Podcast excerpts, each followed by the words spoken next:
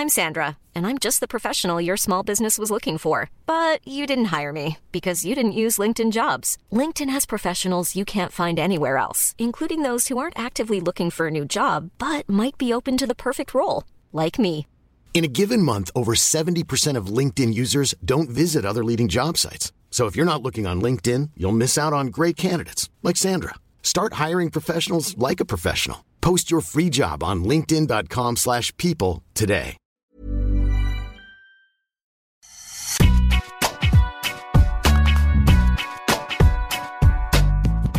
Bonjour à toutes et à tous, bienvenue dans Deep Impact, le podcast des passionnés de tennis et parmi eux, bien sûr, Arnaud Di Pasqua, notre consultant présent tout au long de la saison. Comment ça va cette semaine? Salut Seb, très bien, je te remercie. Et donc, je suis Sébastien Petit, journaliste de la rédaction, et à nos côtés, euh, cette semaine, mes deux collègues de Sport.fr, fidèle au poste, Laurent Verne et Maxime Baptistella. Salut à tous. Salut à tous. Cette semaine, retour sur cette édition 2023. Digne à Noël avec le premier sacre de Carlos Alcaraz qui a mis fin à la belle série de Daniil Medvedev en finale, mais aussi celui d'Elena Rybakina face à Arina Sabalenka dans un remake de la finale de l'Open d'Australie. Sans oublier l'œil de Deep qui parlera bad boy cette semaine et la stat du moment concocté par Constance du compte Jeu 7 Math, suivre sur les réseaux sociaux. Deep Impact est à retrouver sur toutes les bonnes plateformes de podcast. Les jeux croient que les joueurs sont prêts, alors Deep Impact, c'est parti On commence avec le triomphe de Carlos Alcaraz à Indian Wells, quelques jours après avoir remporté son centième match ATP en carrière.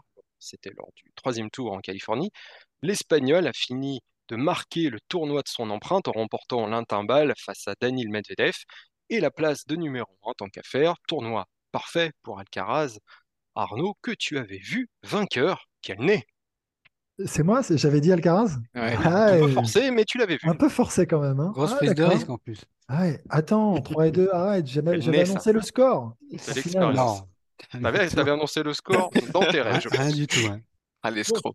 Ah, pardon, il faut que je réagisse en plus. Parce que Bah, là, on se, mieux, on se- alors. on se moque, on se Tu moque. as le droit de ne pas réagir, hein, mais Non, alors, alors Alcaraz, non, mais alors, je ne sais pas si on a vu la même chose, mais c'est quand même. là, Moi, je l'ai trouvé euh, stratosphérique. J'ai j'ai vu un extraterrestre. Franchement, toute la semaine, euh, c'est sur 10 jours, mais euh, sur tous ces matchs, ça a été quand même exceptionnel. Exceptionnel, où je me disais à chaque fois, c'est sa meilleure version, et à chaque fois que le match suivant, en fait, c'était un peu mieux encore, quasiment. Et euh, c'est d'ailleurs Jihad Yassim qui l'a présenté, je crois, un peu euh, de cette manière, en disant je l'avais joué, mais c'était pas du tout le, le même joueur que, que j'ai vu là face à moi euh, aujourd'hui. Je, je sais, on atteint quand même là certaines limites, non? Je sais pas, dans, dans, dans la puissance, dans l'explosivité, la vivacité, dans la rapidité entre les frappes, dans cette volonté d'agresser, euh, d'être offensif, dans son toucher de balle, ses amortis, l'intelligence de jeu. le en train de dire Je qu'il est m'arrête très là complet, Je quoi. m'arrête- je m'arrête là ou je fais quoi? Non, mais vous êtes d'accord? Enfin, on a vu la même chose. Ouais, Ouais. Son jeu au filet aussi. Mais Qu'est-ce ouais. qu'il Ouais. bien quand même. C'est propre, tout est, tout est pas précis, pas tout le temps, mais en tout cas puissant et précis très souvent. Mm. Et même si, et il le dit d'ailleurs, j'ai parce que de temps en temps, il y a forcément un peu de déchets quand tu joues de cette manière, mais il dit, moi, l'objectif, c'est de ne pas avoir de regrets, je tente, j'y vais à fond, et on verra bien. Bon, ben, ça fonctionne plutôt pas mal. Et ça, ça fonctionne plutôt pas mal, comme tu dis. 15 matchs, 14 victoires, une seule défaite donc en finale de Rio, Et dans des circonstances. euh, dans des circonstances particulières, mais on peut dire maintenant qu'il a gommé tous les doutes qui l'entouraient en début de saison. hein. Laurent, par Oui, exemple. bah oui, c'est vrai Hein? qu'il y avait des questions qui étaient légitimes euh, après une absence assez longue quand même. Là, c'était son premier tournoi sur dur depuis l'US Open, hein, en dur extérieur. Donc, euh, bon, bah, le garçon n'a pas besoin de, de gros temps d'adaptation. On a retrouvé le Alcaraz euh, qu'on avait quitté, on va dire, à l'US Open, parce qu'après, l'automne a été plus compliqué. Il était déjà, je pense, fatigué de sa très, très, très longue saison et il commençait à être gêné par sa blessure. Donc, bah là, il est reparti. Euh, je me rappelle qu'on avait évoqué le- la question de savoir combien de temps il lui faudrait pour, euh, pour revenir à son meilleur niveau. Bon, bah, je crois que là, la, la réponse, euh, la question est vite répondue, comme on dit. Non, t'as pas le droit de faire ça. Et il- lui, il y a très vite répondu. Ouais, très impressionnant. Et c'est marrant parce que, bon, là, il s'était effectivement reblessé un petit peu en finale de, à Rio contre Cameron Norrie. Ouais, il y a d'abord eu ce quart de finale contre Félix Auger-Aliassime que moi, je voyais comme un gros test parce que le Canadien jouait très bien. Résultat, euh, il a gagné en 2-7. Je dirais pas facile, mais assez confortablement. Après, il y a eu la demi contre Sinner. Pareil, je m'étais dit, bon, Sinner, il a souvent des problèmes contre lui. Il y avait eu ce match de Martien à l'US Open. Résultat, on a été un peu déçu quand même. Et là encore, il était bien au-dessus. Et puis cette finale contre Medvedev. Et là, à nouveau, on se dit, bon, Medvedev, 19 victoires de suite, il est en pleine bourre. Il a retrouvé toute sa confiance. Et puis, euh, bah, la finale a été très, très décevante. Euh, on va dire 50-50 euh, entre Alcaraz et, Medvedev en termes de responsabilité sur le manque d'intérêt du match en lui-même. Mais en revanche, voilà, une confirmation d'abord que ce garçon est extrêmement fort dans sa tête. Il passe rarement au travers en finale. Je crois qu'il est à 9 sur 12 dans, dans, ses participations au final. C'est quand même un excellent ratio, et surtout dans les très grosses finales, puisqu'il en a joué une en Grand Chelem, 3 en Masters 1000, je crois, ou 4. Et il me semble qu'il n'en a jamais perdu. Donc euh, très très impressionnant et puis ouais le jeu, l'intelligence tactique aussi, euh, on l'a vu faire des services volés presque toujours à bon escient. Euh, ces amortis qui sont pas là pour la galerie mais parce qu'elles ont du sens. Et s'il réussit tout ça presque à chaque fois, c'est parce que il le fait quand il faut le faire. Au-delà de le faire de la bonne manière et de le maîtriser techniquement, il le maîtrise tactiquement. Donc euh, c'était vraiment du grand, grand Alcaraz. Je ne sais pas si c'est encore plus impressionnant que l'année dernière, mais en tout cas, euh, le côté euh, va-t-il digérer ce statut et toutes les attentes autour de lui, puisqu'il faut rappeler quand même que quand la saison 2022 a commencé, il n'était même pas top 30, et que quand il aborde 2023, il est numéro un mondial, il a gagné un grand chelem, et il est attendu partout, tout le temps, par tout le monde. Et là, ces trois premiers tournois de rentrée balayent totalement cette crainte-là. On verra en Grand Chelem ce qu'il en est. Mais ouais, c'est très, très impressionnant. Et vraiment, si on regarde son palmarès, son jeu, c'est vrai qu'aujourd'hui, c'est vraiment sur dur qu'il s'exprime le, mieux et qu'il est le plus impressionnant.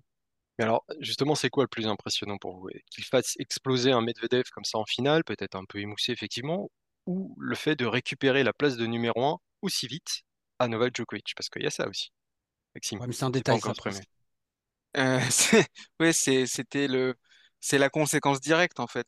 C'est la conséquence directe de sa performance. Je trouve que le, plus, important, c'est la performance.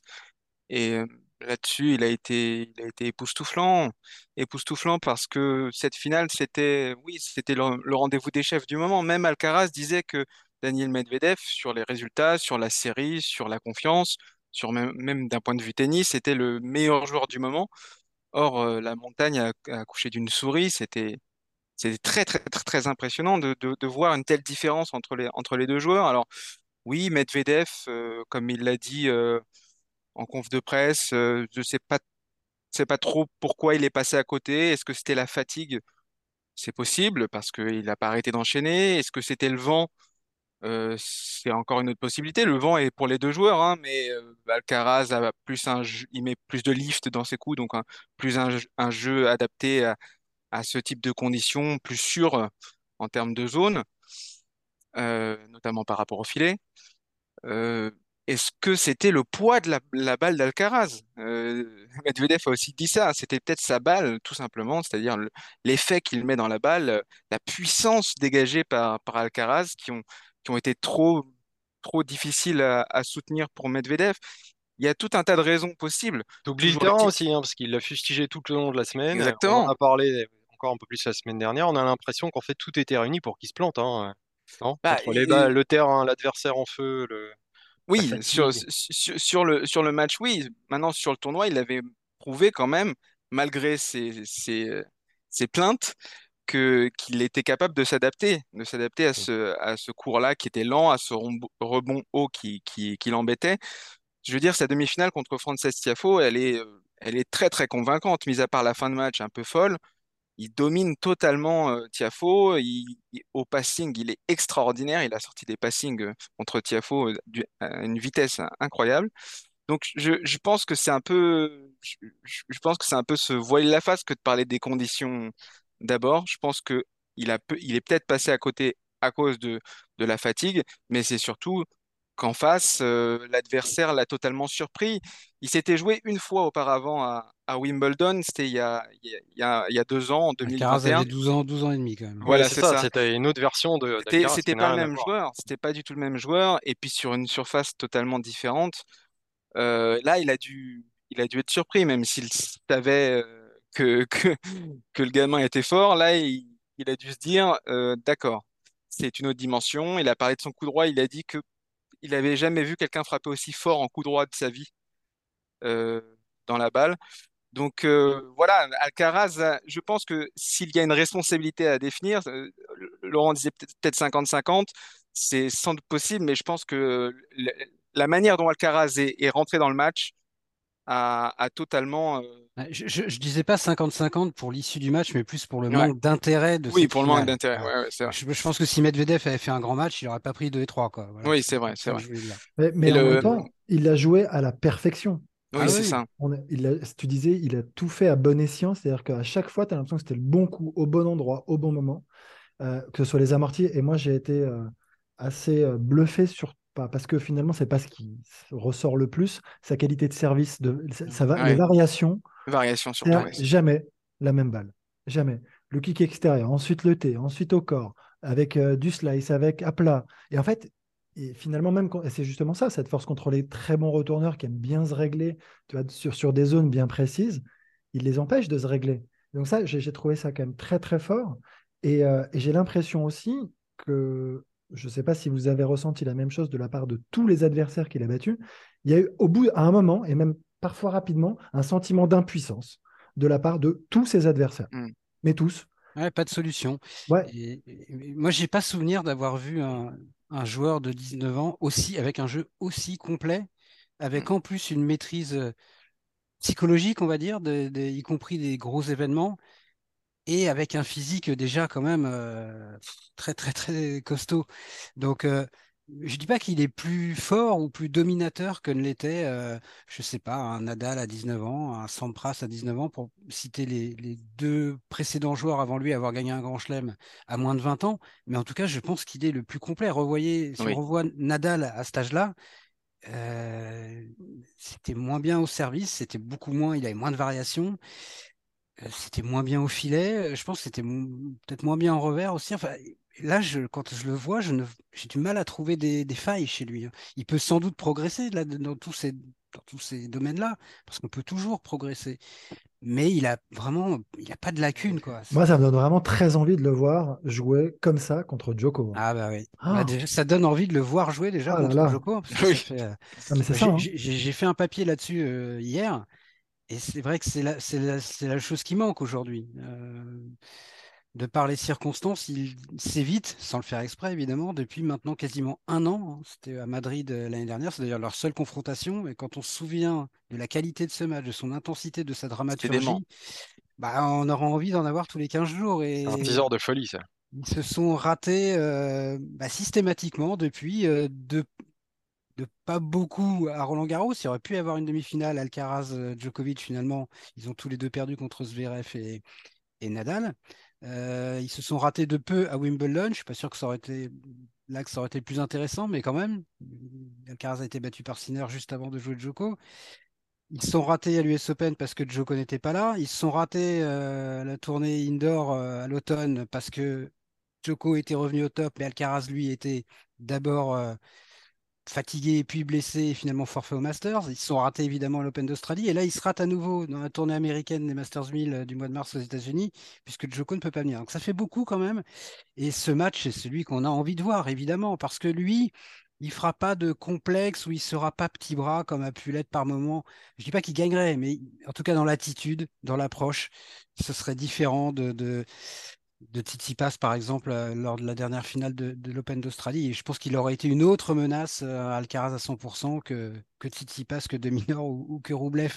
Et puis je trouve que c'est encore un petit truc qui manque, entre guillemets, dans la carrière d'Alcaraz. C'est une immense victoire dans, un match de Grand Chelem. Oui, il a battu Yannick Sinner après un match gigantesque. C'était le match de l'année 2022. Mais ce n'est que Yannick Sinner. Je, je rajoute encore des guillemets. Mais c'est pas je pense que le plus gros match qu'il a eu à jouer récemment en Grand Chelem, c'était le quart contre Zverev, à Roland Garros, mm. et il l'a perdu quand même. Et il l'a perdu, je dirais même assez nettement, même si à la Grinta, il est allé chercher ce troisième set et qu'il n'était pas loin de l'embarquer en 5. Mais ce jour-là, Zverev, qui a été exceptionnel, l'a vraiment dominé. Donc, moi, et, à l'US Open, il fait un, tournoi fabuleux, mais bat Rude, il bat Tiafo. C'est pas tout à fait la même envergure que de jouer même ce Zverev-là de Roland avant sa blessure, ou un Djoko, ou un Nadal. Il les a battus en Masters 1000 sur Terre. J'ai aucune raison de croire qu'il ne serait pas capable de le faire en Grand Chelem. Mais pour l'instant, il ne l'a pas fait. Et un, bon, si on a un Djoko Alcaraz à Roland, ce sera de toute façon, sauf catastrophe d'ici là pour les deux, ce serait en finale. On va revenir un instant sur Daniel Medvedev avec la petite stat que vous attendez tous, celle de Je sais maths, pour souligner à quel point la série de, victoires de Medvedev n'avait quand même rien d'anodine.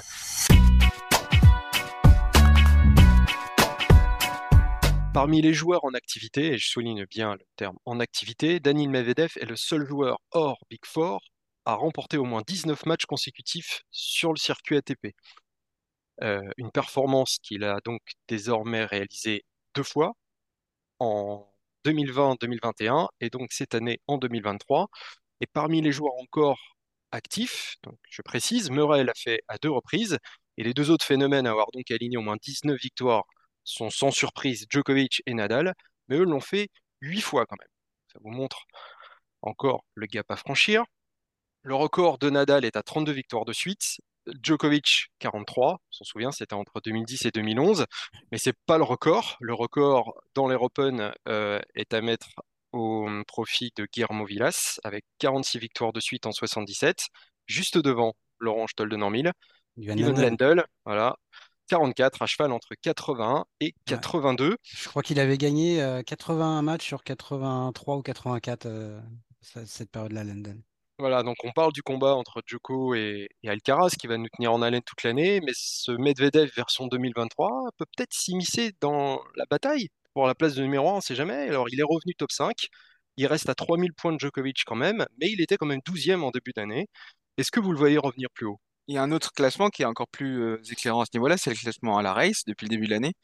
Il est deuxième, juste derrière Djoko, il y a je sais pas, 200 ou 300 points d'écart entre les deux. Je dirais 400 parce que s'il avait gagné la finale, il, aurait été pile oui, avec euh, Djokovic. Exactement, donc 400. Euh, et, et il a que 400 points de retard alors qu'il s'est fait éliminer au troisième tour de l'Open d'Australie. Ce qui veut dire que en février, et euh, depuis février, c'est le meilleur joueur en termes de points accumulés sur, le, sur le circuit. Donc, euh, s'il continue comme ça, évidemment, évidemment qu'il aura des chances d'être numéro un mondial. Alors, évidemment, arrive la, la, période la plus, la plus compliquée pour lui, euh, la terre battue. Mais sachant justement qu'il a très peu de points à défendre, euh, s'il s'inspire de, de, ce qu'il a fait à Indian Wells, où il estimait que c'était un tournoi sur terre battue, en termes de lenteur, il, peut, il peut euh, ramener des points. en fait, cette période-là, cette période de terre battue, elle sera très difficile euh, pour lui en termes de, rivalité par rapport à Alcaraz, par rapport à Djokovic, par rapport à Nadal qui auront l'avantage sur la surface. Mais en termes de points, elle peut être très intéressante. Il peut, il peut rafler des points qu'il n'avait pas l'année dernière et, euh, et arriver sur gazon et sur dur américain avec un capital plus important, même que la saison où il a il a été numéro mondial, enfin, avant la saison, la saison d'avant, où il a été numéro mondial. Donc, euh, il, a vraiment, euh, il a vraiment une belle occasion. Maintenant, il va falloir euh, voir comment il, il, il, comment dire, il encaisse cette défaite contre Alcaraz. Parce que cette défaite, elle est, elle est quand même très, très, très sèche. il, il a dit que, en conférence de presse que ça ça l'affectait pas trop parce que voilà, à cause de la surface et tout ça. Mais bon, entre ce qu'on dit et la réalité de ce que ce qu'on ressent à l'intérieur de, de soi, il y a, il y a parfois des différences et euh, on le saura euh, lors de cette saison sur terre battue notamment. Je te vois dandiner, Laurent. Ouais, d'abord, je crois pas que la défaite contre Alcaraz va l'affecter de manière globale.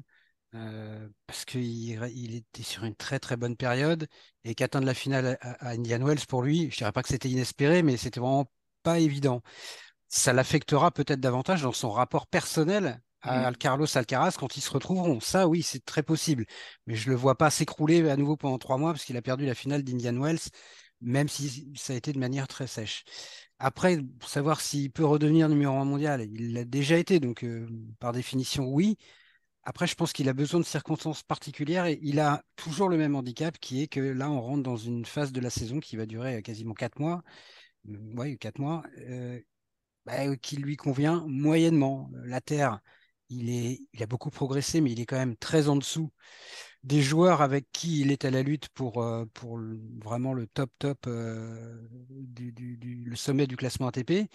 Et sur gazon, c'est un peu pareil. Il est vraiment capable de jouer sur gazon. Ah, c'est quoi Il n'a pas des résultats, pardon, Maxime, je te vois. Non, non, il n'a il a pas de bons résultats à ah bah Wimbledon, mais... il, a gagné, il a gagné un tournoi euh, l'année dernière sur gazon. Je sais plus si c'était. Oui, mais là, il est face à un gars comme Joko qui gagne ah oui, tous les ans. Ah bah oui, mais mmh. il, est à la lutte avec qui pour être numéro un mondial? Mmh. Pas mm. avec Yannick Sinner, euh, pas avec euh, n'importe qui d'autre. Non, mais avec Alcaraz, on parlait d'Alcaraz. Oui, mais sauf qu'Alcaraz, lui, l'année dernière, il a pris 4000 points ou je sais pas combien euh, sur terre battue. Medvedev, il fera pas ça. Enfin, a priori. S'il veut redevenir numéro 1 mondial, soit il faut qu'il progresse très nettement en termes de résultats, ou sur terre ou sur gazon, soit il faut qu'il fasse une razzia quasi totale sur dur et en indoor. Or là, il a déjà un handicap, c'est qu'il a perdu très tôt à l'Open d'Australie. Il a, rien que sur ce tournoi-là, il prend 1900 points dans la tête par rapport à Djoko. Donc, lui, s'il veut être numéro un mondial, il faut qu'il soit en finale ou qu'il gagne le, gagne l'Open d'Australie et qu'il gagne l'US Open. Donc là, là-dessus, il n'est pas très bien parti. Donc j'ai du mal à l'imaginer qu'il puisse, sur la durée de la saison, être numéro un parce qu'on arrive sur Terre, parce que Djoko maintenant pourra jouer euh, partout où il veut. Partout où il veut Donc, je dis pas que c'est impossible, mais euh, il va falloir qu'il tienne un rythme ultra, ultra, ultra élevé, ou alors qu'il nous montre des choses qu'il nous a encore jamais montrées sur Terre, même s'il a progressé, ça suffit pas. Et euh, que sur gazon, bah, il aille un peu plus loin qu'un huitième ou un quart à Wimbledon. Quoi. Et il est capable de le faire. Hein. la première fois que j'ai rencontré Daniel Medvedev, que je lui ai demandé le tournoi de Cérèbre et sa surface préférée, il n'avait pas hésité, il m'avait dit le gazon et Wimbledon. Donc euh, voilà, il est capable de très bien jouer. pour moi, il sous-performe sur gazon depuis des années. Et sur les surfaces lentes, on a vu, Aiden Wells, il arrive quand même un peu à sortir son épingle du jeu.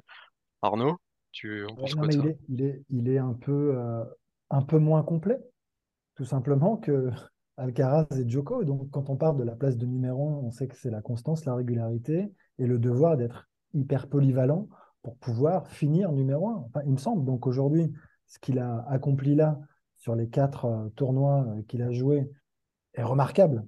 C'est remarquable parce que je pense que euh, a laissé beaucoup d'énergie sur chacun de ses matchs, notamment sur celui contre Zverev qui a été très compliqué, très dur, avec un très bon Zverev, hein, qui est de retour d'ailleurs. Donc maintenant, ça sera mon prochain favori, vous l'avez compris. et, ensuite, je trouve que même sur Tiafo, ça fait 5 et 6, mais il est largement au-dessus. Il, je trouve que voilà, le, score finalement ne reflète pas vraiment euh, le match. Euh, il était assez, euh, comme vous le disiez, assez nerveux par rapport aux conditions de jeu. Il n'a pas arrêté de se plaindre et tout. Mais je pense que c'est aussi l'accumulation, la lassitude physique et mentale d'enchaîner autant. C'est très dur dans des conditions qui lui correspondent un peu moins que les autres. Mais je, moi, je trouve, enfin, perso, remarquable d'avoir réussi quand même à aller jusqu'en finale. Et après, il se heurte à, quelque chose de, plus, de plus fort encore, de trop fort probablement. Et que s'il arrive euh, peut-être dans des dispositions un peu plus, euh, un peu meilleures, enfin, je parle du physique et du mental, je pense qu'il peut, il peut malgré tout, sur dur, évidemment, tenir tête à Alcaraz. Hein. Moi, je, je pense qu'en effet, ça ne doit pas faire 3 et 2 non plus. C'est pas, enfin, là, il, il s'est fait marcher dessus, il a écrasé, même si le match est parfait de la part d'Alcaraz. Mais voilà, donc de là à dire numéro 1, Medvedev de retour, j'ai du mal comme Laurent à l'imaginer numéro un cette année, euh, vu un peu la, puissance et la force des deux autres. Toi aussi, hein, Maxime, tu disais pareil, pardon. Ah oui, oui, non, mais je, disais juste qu'il avait les éléments pour, pour faire partie du combat. Après, ah il pas dit qu'il allait être numéro un. Non, non, non, mais, bien sûr. Mais et s'il arrive à, performer comme ça régulièrement, bah, ça va être un sacré client. Et même sur Terre, il va pouvoir aller gratter un ou deux résultats. Il l'a déjà fait. Euh, et, sur gazon, là, je, vous, vous, disiez que oui, moi je suis assez euh, sceptique. Bah, mais... Moi je pense qu'il a tout pour, euh, pour être performant sur gazon. Je pense Juste pour aller dans ton sens, Arnaud, cette série elle est d'autant plus remarquable que c'est pas une série en indoor à l'automne où tu fais Stockholm, Bâle, Bercy. Voilà. Là, il a fait Rotterdam, puis Doha, Dubaï.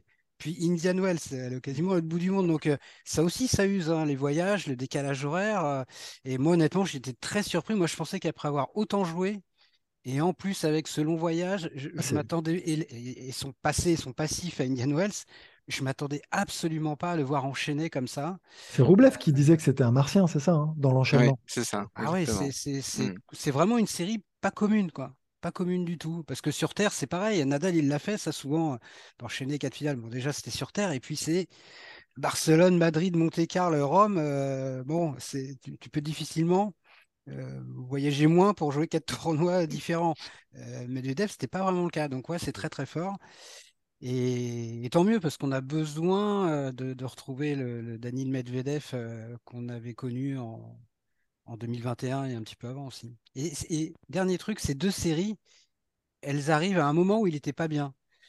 Parce que quand il l'a fait en 2020-2021, il n'est pas au mieux, il est un peu, c'était, c'était pas aussi difficile pour lui que ça le serait en 2022, mais c'était pas sa meilleure saison. Et là, il avait été monstrueux. Et là, à nouveau, on l'attend plus trop et bim, c'est reparti. Il a toujours des rebonds hein, comme ça. Ouais, et puis quand il rebondit, il rebondit, ah, il, donne une bonne ah impulsion. Alors, petit point classement justement, puisque, puisqu'on y est, on précise que Alcaraz devra conserver son titre à Miami pour rester numéro un mondial quand même, à l'issue de cette tournée euh, de Masters 1000 aux États-Unis. Sinon, bah, c'est Djokovic qui reprendra la main avant la saison sur terre battue européenne.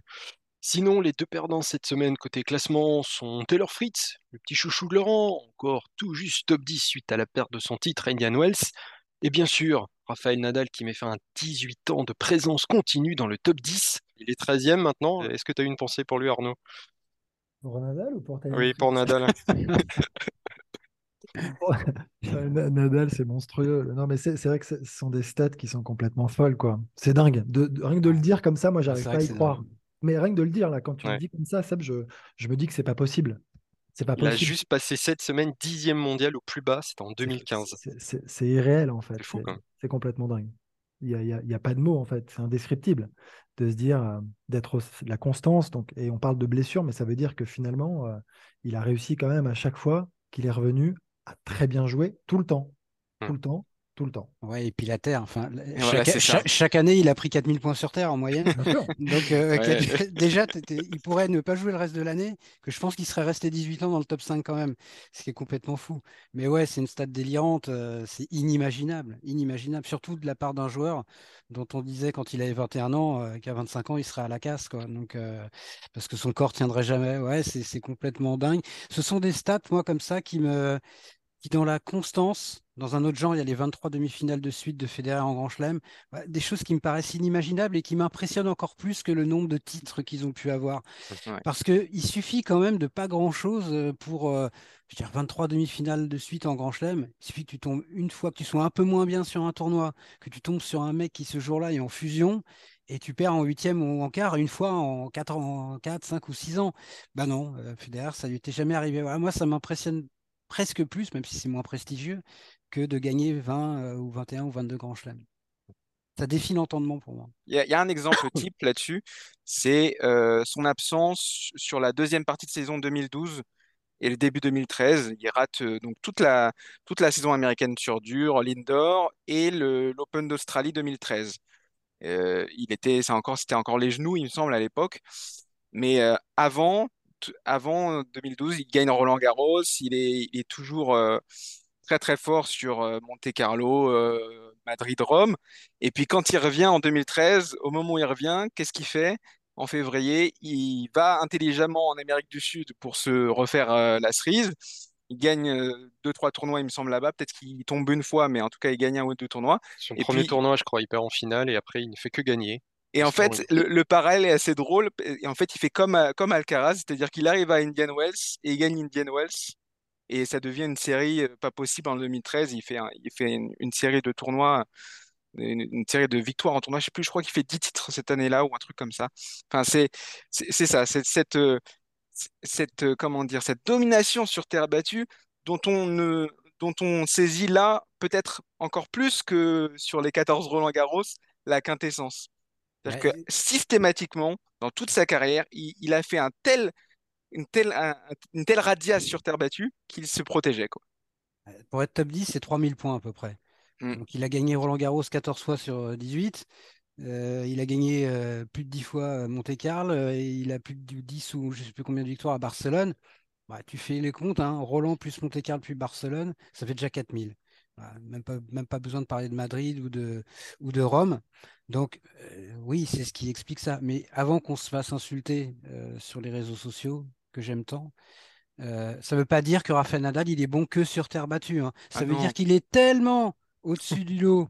sur terre que juste cette surface-là lui a permis quasiment d'assurer sa place dans le top 10 euh, bah, pendant 18 ans. Après, comme il a gagné partout ailleurs également, bah, il n'était pas que top 10, il était top 5, top 2, top 1. Voilà. Et puis l'année où il ne gagne pas Roland Garros en 2009, il gagne l'Open d'Australie juste avant. Euh. Il gagne l'Open d'Australie.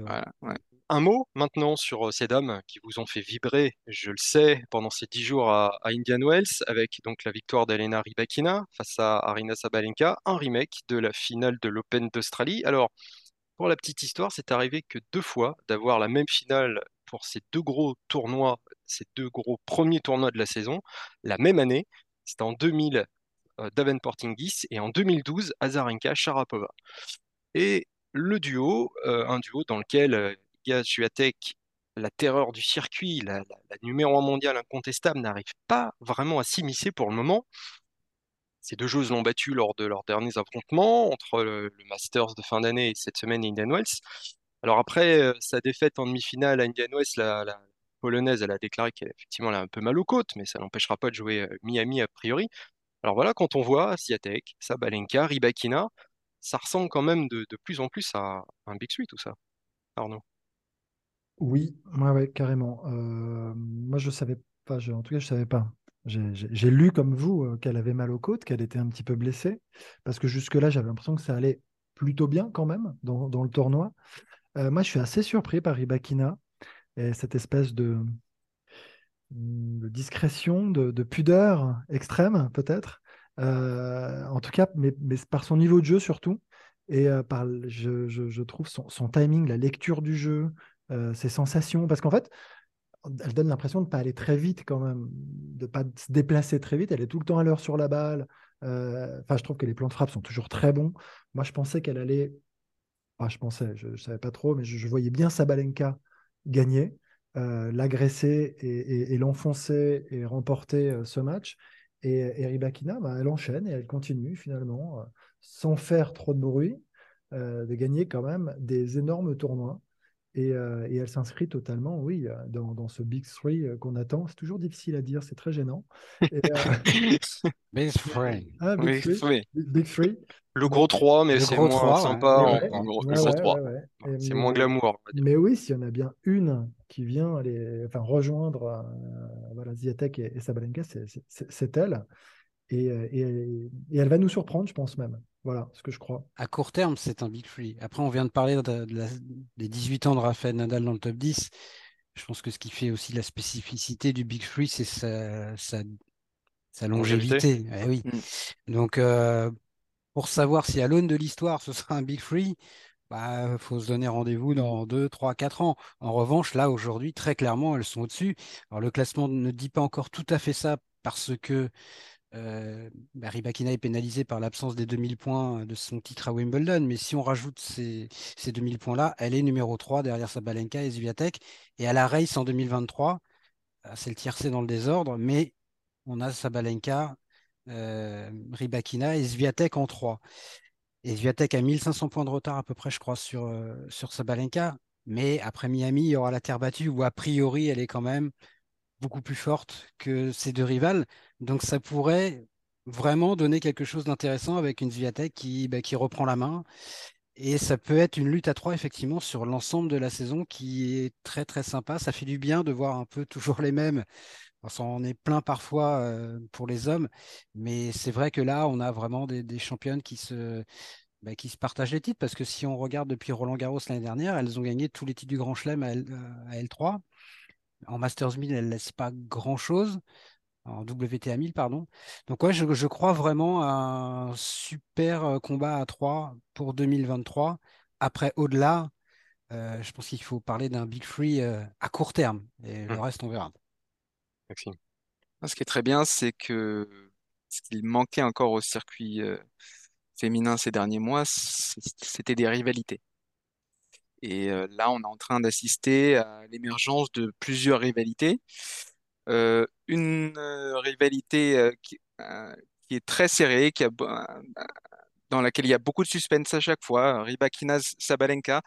il, y a 4-0, il y avait 4-0 avant cette finale pour Zabalenka sur le bilan, mais c'était que des matchs en 3-7 à chaque fois, comme cette finale de l'Open d'Australie qui nous avait tenu en, haleine. Et, et, puis même cette, cette finale d'Indian Wells, même si, même si Rybakina l'a gagné en 2-7, le premier set était était tellement accroché, c'était irrespirable. Ça a duré 1h20. Euh, il y a eu des balles de 7 de part et d'autre, euh, des doubles fautes sur, sur balles de 7 dans, dans, dans le tie-break des deux côtés. 13-11 à la fin pour, euh, pour Ribakina. Donc, ça dit beaucoup de choses sur la, sur le, oui, l'équivalence de, leur niveau. on parle de puissance. Il y a beaucoup de puissance des deux côtés notamment chez Sabalenka, mais on, a envie de dire que quand on voit Sabalenka, c'est de la, presque de la force brute. Alors que euh, Rybakina, il y a quelque chose d'assez fascinant. Euh, Arnaud parlait de timing, c'est exactement ça, cette façon de, faire avancer la balle très très vite, sans effort apparent. Ses, coups sont, très déliés, euh, très, relâchés.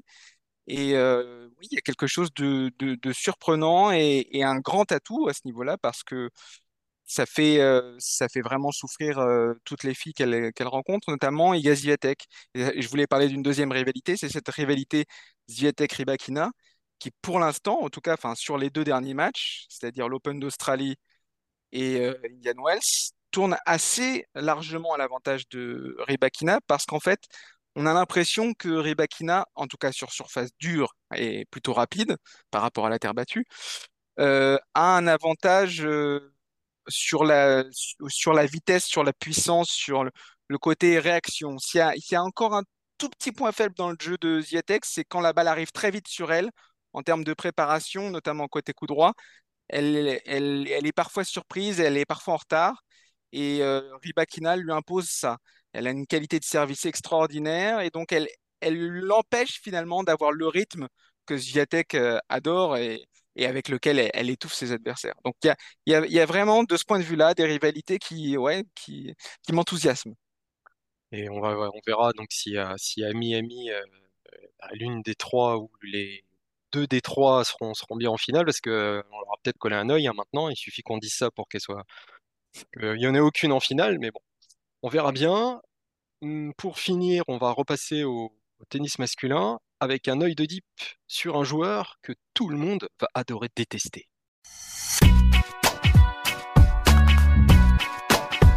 Parfait, parfait, parfait. Qui a dit il se fait une réputation qu'il regrettera? Ah, eh oui, Stan. Eh Et de qui parlait-il? De qui parlait-il? Je tease comme un ouf aujourd'hui. Holger Rune? Eh ouais, Holger Rune. Alors, on en pense quoi de cette réputation euh, ce, joueur caractériel? Alors, en dehors du terrain, apparemment, c'est un petit peu la même chose. Moi, c'est ce qui me surprend un peu. Alors, je ne connais pas personnellement, mais donc, de, ce que je comprends, ça, voudrait dire qu'il est un petit peu euh, en dehors comme sur le terrain. Et c'est vrai que c'est jamais évident, mais en même temps, moi j'ai l'impression qu'il y a une génération. J'ai vu aussi un tacle passer de la part de Greg Barrère sur Tsitsipas. Euh, je ne sais pas si vous l'avez vu. Décidément, Tsitsipas. Ah, il y a des petits. Quoi Il y a, bah, il a Medvedev, tu sais, qui a. Ah oui, tout à fait. Euh, qui, avait défendu, qui avait défendu euh, Rublev. Mm. Mais en effet, mais il y a des petits tacs comme ça. Et en même temps, est-ce que c'est pas bien d'avoir des rivalités, ah, de voir justement des caractères, de voir des joueurs s'affronter? Sur le cours et un peu en dehors. Est-ce que ça fait pas du bien? Il y a toujours eu ces rivalités euh, par le passé. Elles ont toujours un peu existé. Il y a toujours eu des têtes de cochon, mais maintenant on aimerait bien qu'effectivement il y en a qui s'assument. C'est ça ta question. Les, Connors, les Rios, les McEnroe, je pense aussi même. Euh, c'est pour ça que là, les, les, les parler de bad boy ou de ou de sale réputation pour ce qu'a fait ou dit Roneux aujourd'hui, moi qui suis le plus vieux ici, ou moins jeune, un peu moins jeune que vous, euh, il faut se souvenir ce qu'était effectivement. Ça te fait rire bah, Un petit peu, oui, parce que parce que c'était bien pire ou bien mieux, je ne sais pas comment le dire. Avant, moi, ce que j'aime, ça ne veut pas dire que j'aime forcément euh, ces joueurs-là, mais c'est les gars qui sont eux-mêmes. Ils sont, il n'y a pas de faux semblants. Ils ne jouent pas un rôle. Un rôle de gentil, un rôle de méchant, un rôle de j'ai envie qu'on m'aime. Non, ils sont comme ça, c'est à prendre ou à laisser. Stéphano Tsitsipas, c'est comme ça. Euh, après, on aime ou on n'aime pas, mais au moins on sait à qui on a affaire. Et j'aime bien ce côté entier, c'est à prendre ou à laisser. Quoi. Je pense que le Garouneux doit être comme ça, mais je pense qu'il y a peut-être un petit une petite part d'immaturité encore euh, chez lui qui explique que ah, il pleurniche un petit peu euh, de temps en temps, qu'il a du mal à accepter certaines défaites parce que je pense que c'est un garçon qui est tellement ambitieux et qui a tellement envie de réussir que ah, il a encore un peu de mal à, être élégant dans la défaite. Euh, mais je pense pas que ce soit un mauvais, un mauvais bougre. Et voilà, après, honnêtement, il n'y a pas de quoi en faire tout un fromage hein, de ce qui s'est passé avec, avec. Et puis, regardez Nick Kyrgios. Kyrgios, il est comme il est, mais c'est quand même un des joueurs les plus aimés un peu partout dans le monde parce que je, pense au-delà de, son jeu et du côté spectaculaire, bah, c'est aussi un type qui est sans filtre et, qui a toujours dit ce qu'il ce qu'il a pensé au moment où il le pensait. Et s'il n'avait pas honte de penser quelque chose, il n'avait pas honte de le dire. Alors parfois, ça, pouvait virer à la catastrophe, ou pas loin, mais je crois que son côté entier dans un océan il n'y aurait pas de platitude, mais de personnages si lisses, avec pas un mot plus haut, plus haut que l'autre, eh ben ça, ça, dénote et ça fait du bien. Voilà. C'est une personnalité qui s'assume, Kyrgios. Et c'est pas trop ça encore. Parce que quand même, il dit, voilà, je suis bien avec tous les joueurs, voilà, que ce soit dans le vestiaire ou sur le court, moi j'ai aucun problème.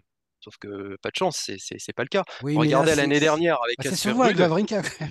non, non, mais Casper Ruud ah l'année dernière Roland Garros, il lui avait dit ah, oui, vrai, euh, Ruud, il est. Euh, mais je pense que c'est l'immaturité plus qu'une euh, plus qu'une personnalité vraiment ultra clivante. Je suis pas sûr que sur la durée, Holger Rune sera, sera hyper clivant.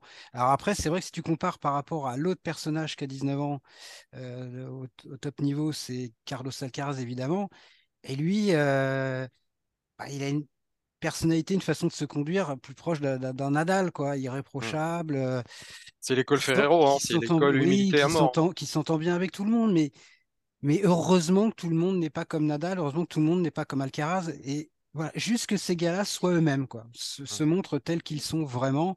Et on l'a souvent dit. Euh, moi, j'aime jamais autant Novak Djokovic que quand il fait sa tête de l'art euh, et, et qui toise. Ça peut passer pour de l'arrogance, mais je le trouve plus vrai là-dedans mmh. euh, que quand il envoie ses baisers euh, aux, quatre coins, coins, du stade. Et voilà. Et, quand, euh, quand je sens que Djokovic est lui-même, là, je l'adore. C'est sûr. Que ce soit pareil pour les autres. Mmh. Et dans, juste avant, Maxime, avant que tu enchaînes, Runo disait aussi l'année dernière à des, à des médias danois c'est cool la différence. Si tout le monde pensait pareil, ce serait horrible de vivre dans ce monde. Regardez Roger Federer jeune, il était 40 fois pire que moi et maintenant c'est l'un des joueurs les plus aimés du circuit. Ah, J'ai le temps d'améliorer mon image. Comme quoi, vous voyez, il assume un petit peu, peut-être qu'il cultive, mais qu'il n'assume pas complètement dans tout le monde. Vas-y Maxime.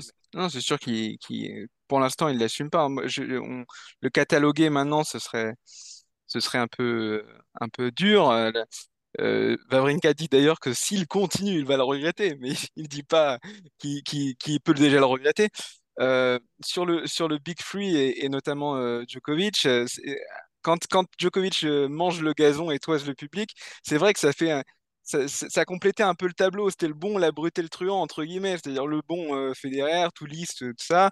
Nadal, un peu Monsieur Muscle et puis lui c'était le truand dans, dans le tableau. Alors tu vas avoir des problèmes avec c'était c'était non mais c'était un peu c'est caricatural mais c'est pour dire que ça que, que ça donnait que ça donnait du que ça donnait du piment un peu ça donnait du piment au tableau. Euh, Runeux est pas encore le truand mais il a été adoubé par euh, Nick Kyrgios dont tu parlais Laurent. Nick Kyrgios qui a qui, qui a profité de cet échange entre Vavrinka et euh, Runeux pour euh, reprendre sur les réseaux sociaux le, moment où Runeux dit à, à, Vavrinka euh, Tu dis plus rien maintenant, en référence à, leur brouille de, Bercy.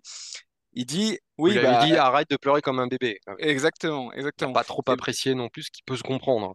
Exactement. Mais, mais Kalios reprend donc cette, cette deuxième poignée de main et dit C'est exactement comme ça.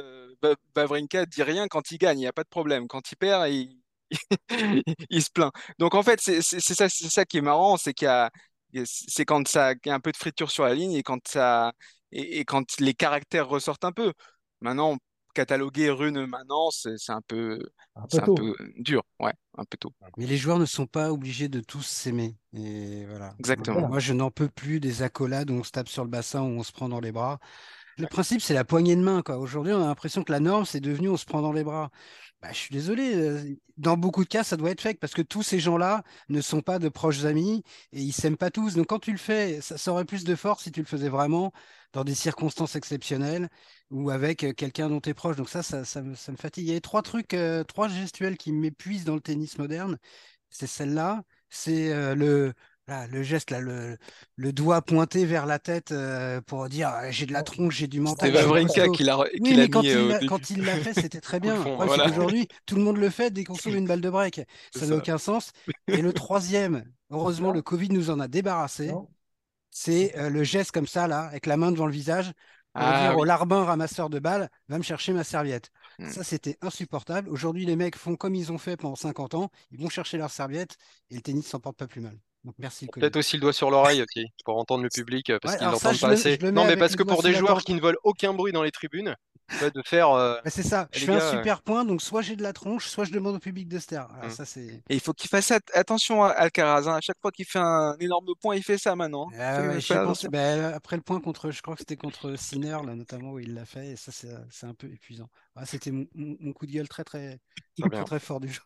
On le note. Euh, Il y en a d'autres qui veulent faire un coup de gueule, c'est le moment. hein. C'était violent. Mais c'était Ah ouais, nécessaire. mais Des fois, il faut dire les choses. Ça on se dit les choses. En fait, c'est le Holger garder Rune ça, de, notre podcast, Laurent. un peu. Ouais, Tu ouais. vas vraiment avoir des problèmes. euh. J'espère que c'est pas un problème d'immaturité chez moi. Bon, en tout cas, petite déception, il n'y aura pas de retrouvailles entre Wawrinka et Rune à Miami. En tout cas, parce que le, le Suisse a déclaré forfait pour se Ah, préparer euh, dès à présent sur la terre battue. Je À sais, Monte vous êtes, Carlo, euh, je le sens bien. Voilà. Alors, déjà, il va jouer Story pour commencer, là, parce qu'il est invité, et il attend une invitation à Monte-Carlo. Donc, euh, ce sera donc le mot de la fin. À suivre donc cette semaine sur Eurosport, le deuxième tournoi de cette tournée américaine à Miami. Le tableau défi est lancé ce mardi. Les hommes débuteront quant à eux mercredi. Les qualifications se terminent là avec deux Français encore en lice, Geoffrey Blancano et Benoît Paire, quand même. À voir s'ils rejoindront les, les huit euh, Français en lice au premier tour. Hinderknecht, Casquet donc, Manarino, Lestienne, Barrère, Alice et Hugo Humbert qui fera face à Gaël Monfils, qui a finalement fait jouer son classement protégé pour s'aligner dans le grand tableau de Floride. Et puis on verra ce que ça donne. Voilà, et bah Deep Impact c'est terminé. N'hésitez pas à nous laisser des messages, vous qui nous écoutez, à nous noter sur les plateformes de podcast. On se retrouve la semaine prochaine. En attendant, n'hésitez pas à aller taper la balle. À bientôt Salut tout le monde. Merci, Bonne semaine. À bientôt. Salut. Ciao, ciao. Salut,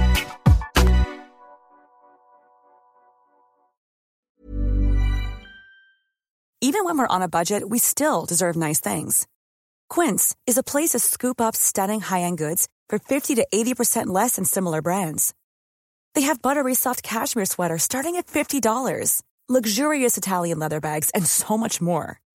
Plus, Quince only works with factories that use safe, ethical, and responsible manufacturing. Get the high-end goods you'll love without the high price tag with Quince. Go to quince.com slash style for free shipping and 365-day returns.